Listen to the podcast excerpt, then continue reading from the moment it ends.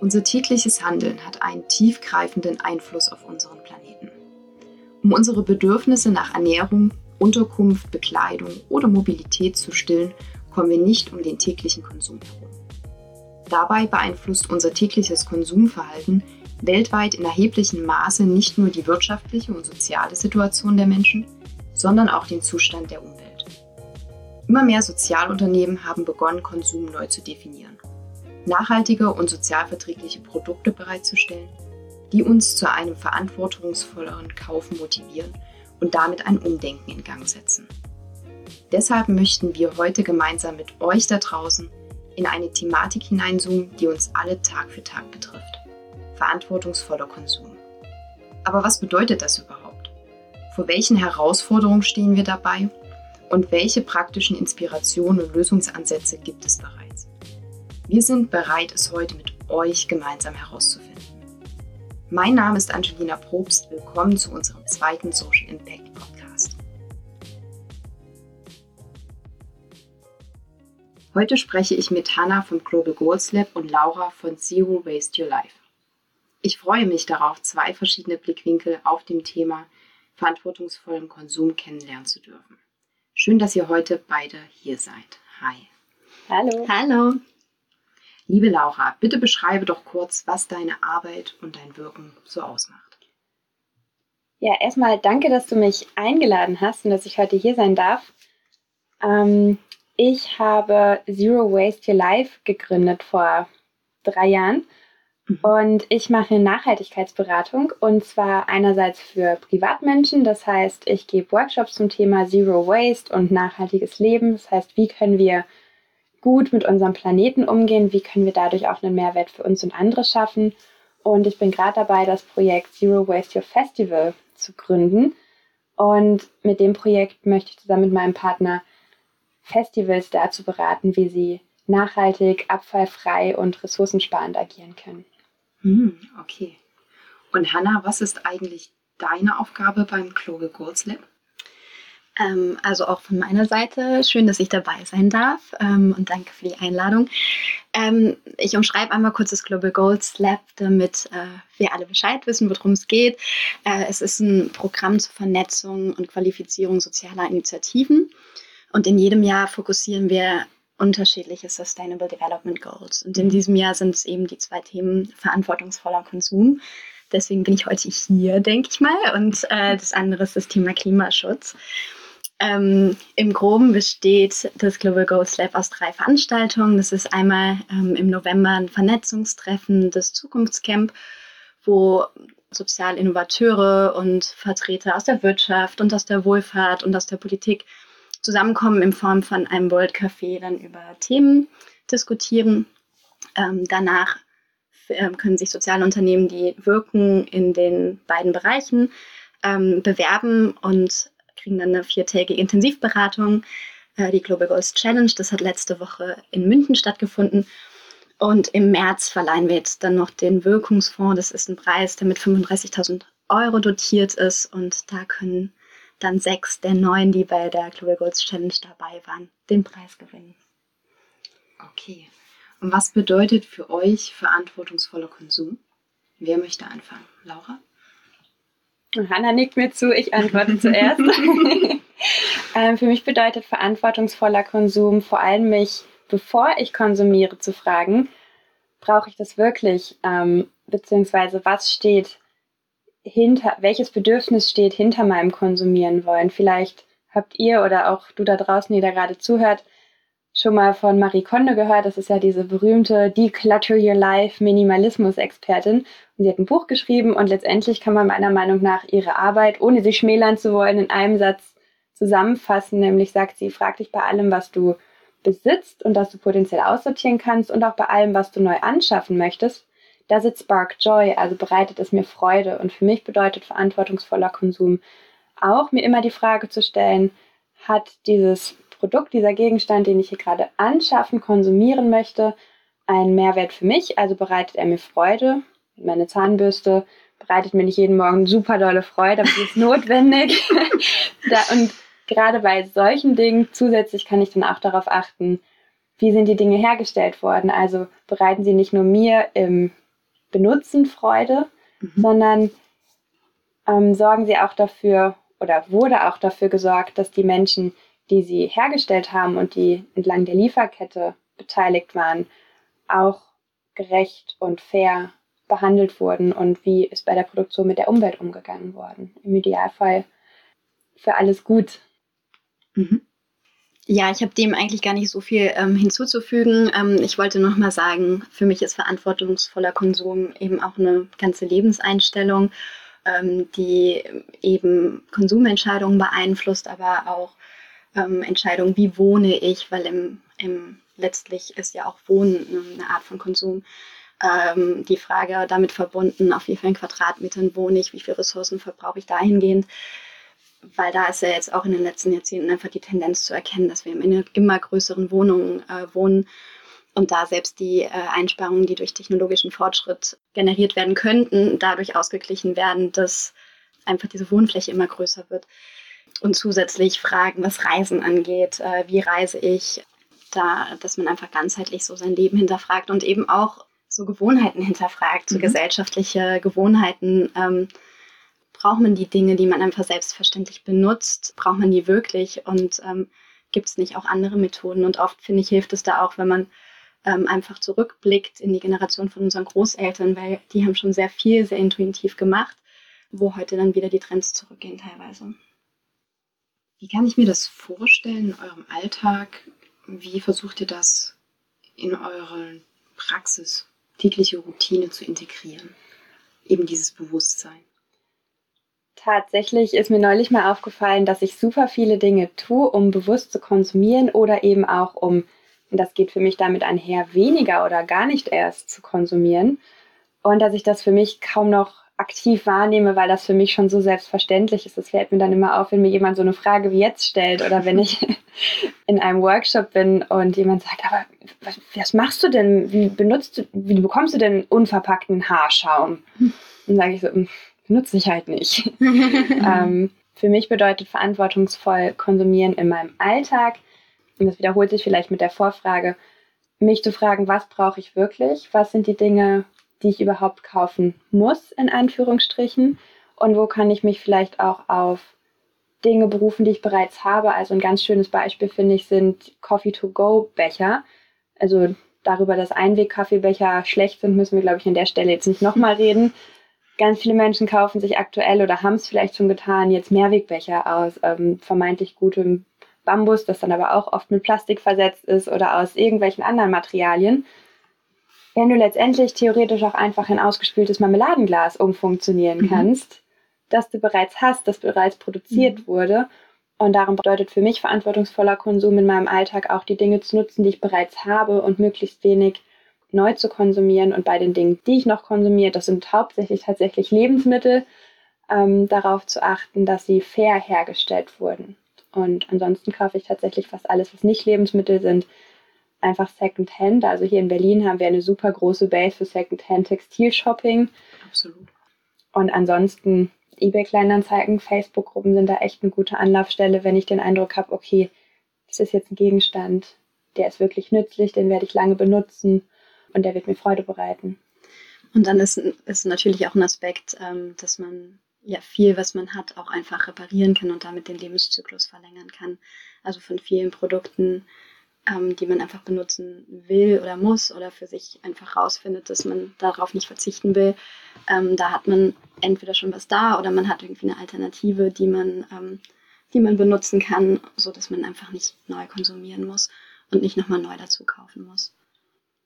Ihr habt jetzt damit sehr schöne und auch kreative ähm, Lösungen genannt. Was sind so eure Lieblingstipps, die ihr gerne äh, weitergeben möchtet? Wenn es vielleicht sogar am Anfang noch etwas schwer fällt. Also ich glaube, da ist es irgendwie wichtig, dass man niedrigschwellig einsteigt. Mhm. Ähm, weil wenn man erstmal irgendwie vor so einem großen Batzen steht und total unsicher ist ähm, im Supermarkt in der Konsumentscheidung und denkt so, oh, ich kann jetzt eigentlich nur alles falsch machen, also von daher glaube ich, ist es total wichtig, wenn man sich nicht eh schon länger mit dem Thema beschäftigt hat, einfach niedrigschwellig anzufangen, ähm, mit sich einen Fokus zu setzen. Zum Beispiel, ich will jetzt wirklich bewusst ähm, regional konsumieren, dass man einfach darauf achtet, was ich jetzt in diesem Jahr mache. Ich habe mir jeden Monat eine andere Challenge gesetzt, ähm, so dass man da auf einen recht begrenzten Zeitraum nochmal andere Konsummuster ausprobieren kann.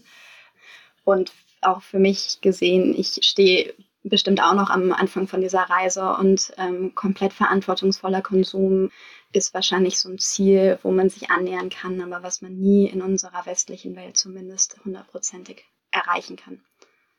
Ich knüpfe da mal direkt an. Letztendlich ist dieser bewusste Konsum, und danach beantworte ich sehr gerne deine Frage, auch was, wo jede und jeder von uns sich erstmal überlegen kann, müsste, sollte, welche Prioritäten möchte ich mhm. persönlich setzen. Also oft fragen mich Menschen, was ist denn jetzt besser, das oder das? Um so ein ganz greifbares Beispiel zu nennen, was ist denn jetzt, wenn ich mich vegan ernähren möchte? Weil das hat ja sehr viele positive Seiten. Allerdings sind viele vegane Ersatzprodukte in Plastik verpackt und ich habe nicht die Zeit oder die Muße oder die Lust, ähm, viele Dinge selbst herzustellen. Was soll ich denn jetzt machen und wie soll ich das oder das gegeneinander aufwiegen? Das ist, glaube ich, ganz wichtig, sich einmal zu fragen oder sich auch regelmäßig wieder zu fragen, was sind meine Prioritäten? Und da gibt es, ich wollte gerade sagen, kein richtig und falsch. Es gibt natürlich Sachen, die halte ich oder die haltet ihr vielleicht für richtig, aber letztlich ist es was, was jeder ganz persönlich entscheiden muss. Und eine Sache, die ich ganz gerne mache, um deine Frage zu beantworten in meinen Workshops, ist, ich mache mit den Workshop-Teilnehmenden so eine Mini-Konsumanalyse und zwar mhm. Schreibst du dafür einfach auf, was sind die Dinge, die ich in einer typischen Woche so konsumiere, kaufe. Also hauptsächlich sind das dann oft Lebensmittel und Hygieneprodukte und vielleicht mal ein Kleidungsstück oder so. Und schreib dir dann auf, was sind die nachhaltigen Alternativen. Und das Spannende ist, und das hast du gerade schon gesagt, Hanna, die meisten Sachen sind jetzt nicht die Neuerfindung des. Rades, sondern wir wissen es entweder bereits oder müssen einfach unsere Eltern, Großeltern oder mal die Suchmaschine Ecosia befragen, wie man denn jetzt zum Beispiel Pudding macht, ohne eine Tüte dafür mhm. zu benutzen. Es ist halt super einfach und macht Spaß und spart Geld und spart Ressourcen.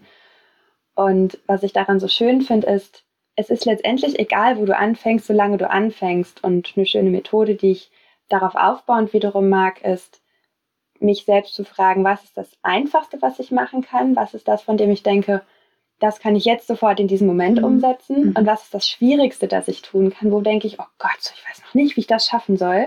Mhm. Und dann setzt du diese beiden Sachen um. Mit dem Leichten hast du nämlich sofort ein Erfolgserlebnis. Und wenn du das Schwierige erreicht hast, vielleicht brauchst du dafür eine Woche oder zwei, dann hast du wirklich keine Ausreden mehr, Stück für Stück auch mhm. die ganzen anderen Sachen umzusetzen mhm. in deinem Tempo. Und das, was du sagst, finde ich, ähm, beschreibt auch schon so, wie schön und wie groß dieses Feld ist, wenn man einfach mal startet, sich damit auseinanderzusetzen. Und ähm, ich finde, dann entdeckt man in ganz vielen Punkten immer noch so, so neue äh, Dinge, die man ausprobieren will und ähm, wo man einfach seinen, seine bestehenden Routinen hinterfragt. Und äh, Jetzt eine Überlegung ähm, von meinem Freund und mir ist, dass wir eine Zeit lang mal auf den Kühlschrank verzichten und überlegen, ob das geht. Und ähm, das finde ich ein super spannendes Experiment, äh, wo ich mich auch wirklich drauf freue.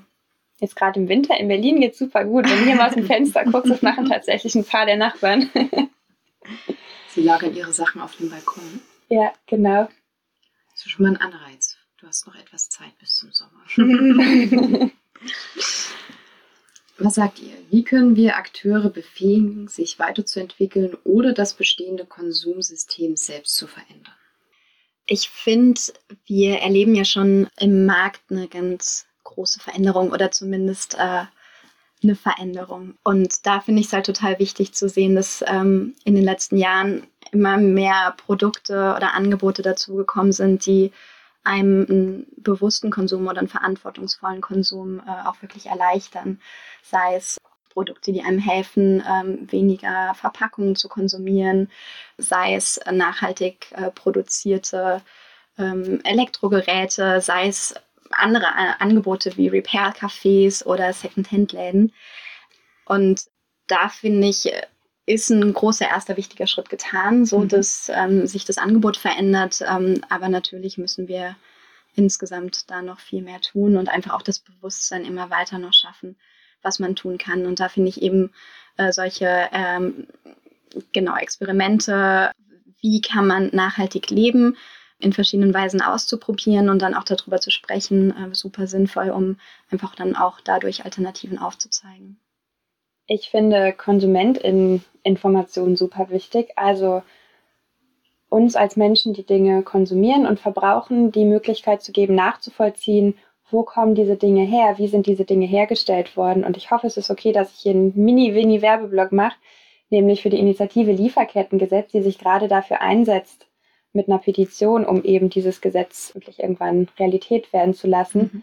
dass es verpflichtend ist für mhm. Unternehmen, die Dinge produzieren, egal ob das Lebensmittel, Textilien oder andere Bereiche sind, auszuzeichnen, was entlang der Lieferkette passiert. Also werden Menschenrechte eingehalten, wird mhm. mit giftigen Bioziden und Pestiziden gearbeitet, die letztendlich auch wiederum die Menschen, die dort auf den Feldern häufiger im globalen Süden arbeiten, negativ beeinträchtigen. Mhm. Und ähm, ja, das finde ich ein ganz wichtiges Thema, um vor allem auch uns, die ja hier in der nördlichen Hemisphäre im unglaublichen Privileg leben, die Möglichkeit zu geben, zumindest unseren ganz kleinen Beitrag dazu leisten zu können, es den Menschen im globalen Süden mhm.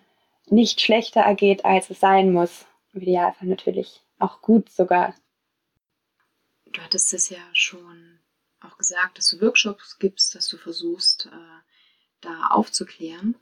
Aber wie können wir noch ähm, positive Entwicklungen erlebbar machen?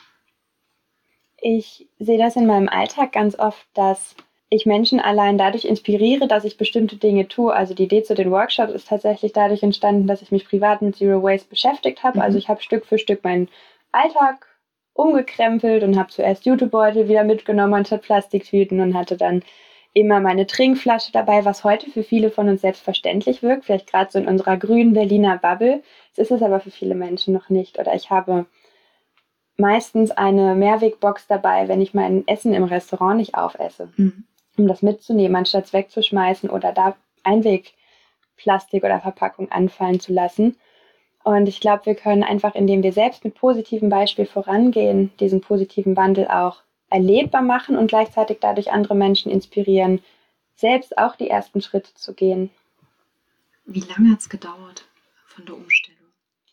Das ist immer noch Work in Progress tatsächlich. ähm, ich kann dir gar nicht genau sagen, so am Tag X habe ich angefangen und dann war ich fertig. Ich habe auch nicht das berühmte Trash Jar, wo ich meinen Abfall von einem Jahr reinstopfe, mhm. weil ich irgendwie das Konzept nie so richtig begriffen habe.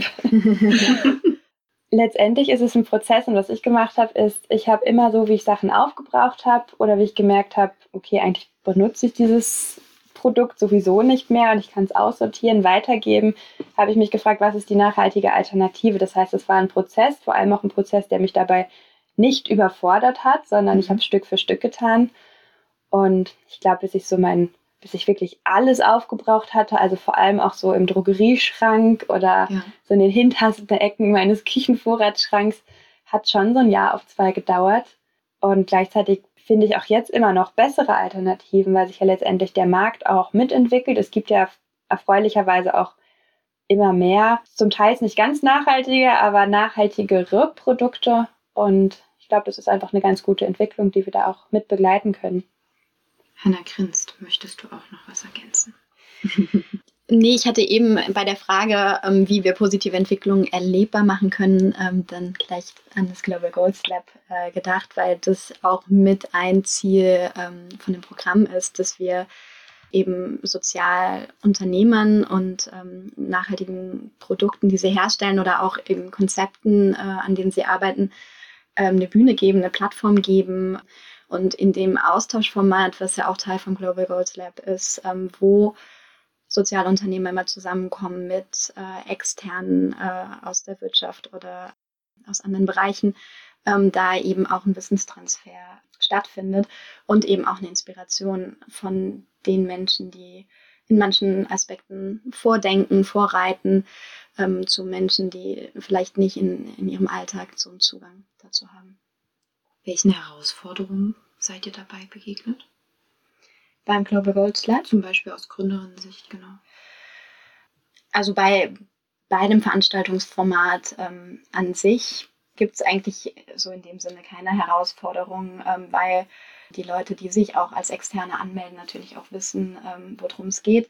Was aber Herausforderungen von den Sozialunternehmen oft sind, ist eine Sichtbarkeit und eine Zielgruppenausweitung. Also es gibt natürlich die bewussten äh, Konsumenten, die sich mit nachhaltigen Themen und bewusstem Konsum auseinandersetzen.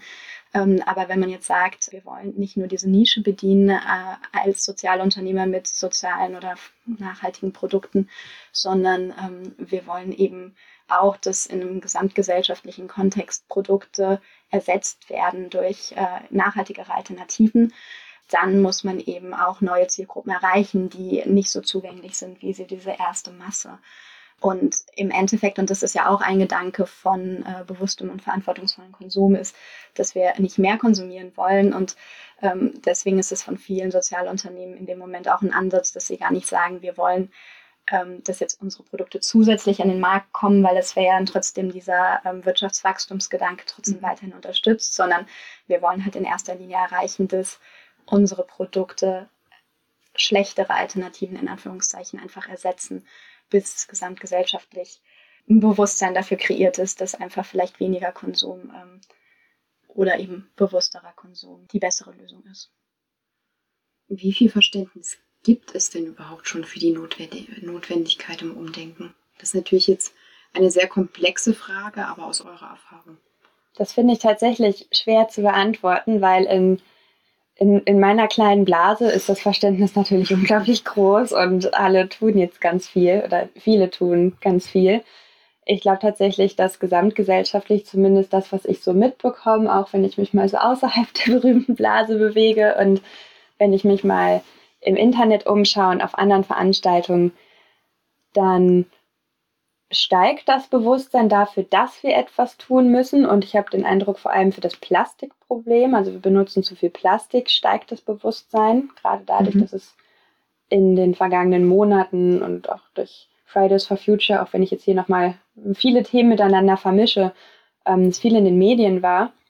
Und gleichzeitig glaube ich, dass es noch lange nicht bei allen Menschen angekommen ist und dass es ein Trend ist, sich irgendwie für das Thema zu interessieren dass letztendlich aber tatsächlich auch noch mehr praktisches Handeln folgen muss. Und zwar nicht nur aus den, von den Menschen, die eh schon in der Blase unterwegs sind, mhm. sondern von allen. Und es gibt dieses schöne Sprichwort, das ich nicht müde werde zu zitieren, das an der Schultür meiner Grundschule hing. ähm, das kommt vom afrikanischen Kontinent und heißt, wenn viele kleine Menschen an mhm. vielen kleinen Orten viele kleine Dinge tun, dann können sie das Gesicht der Welt verändern.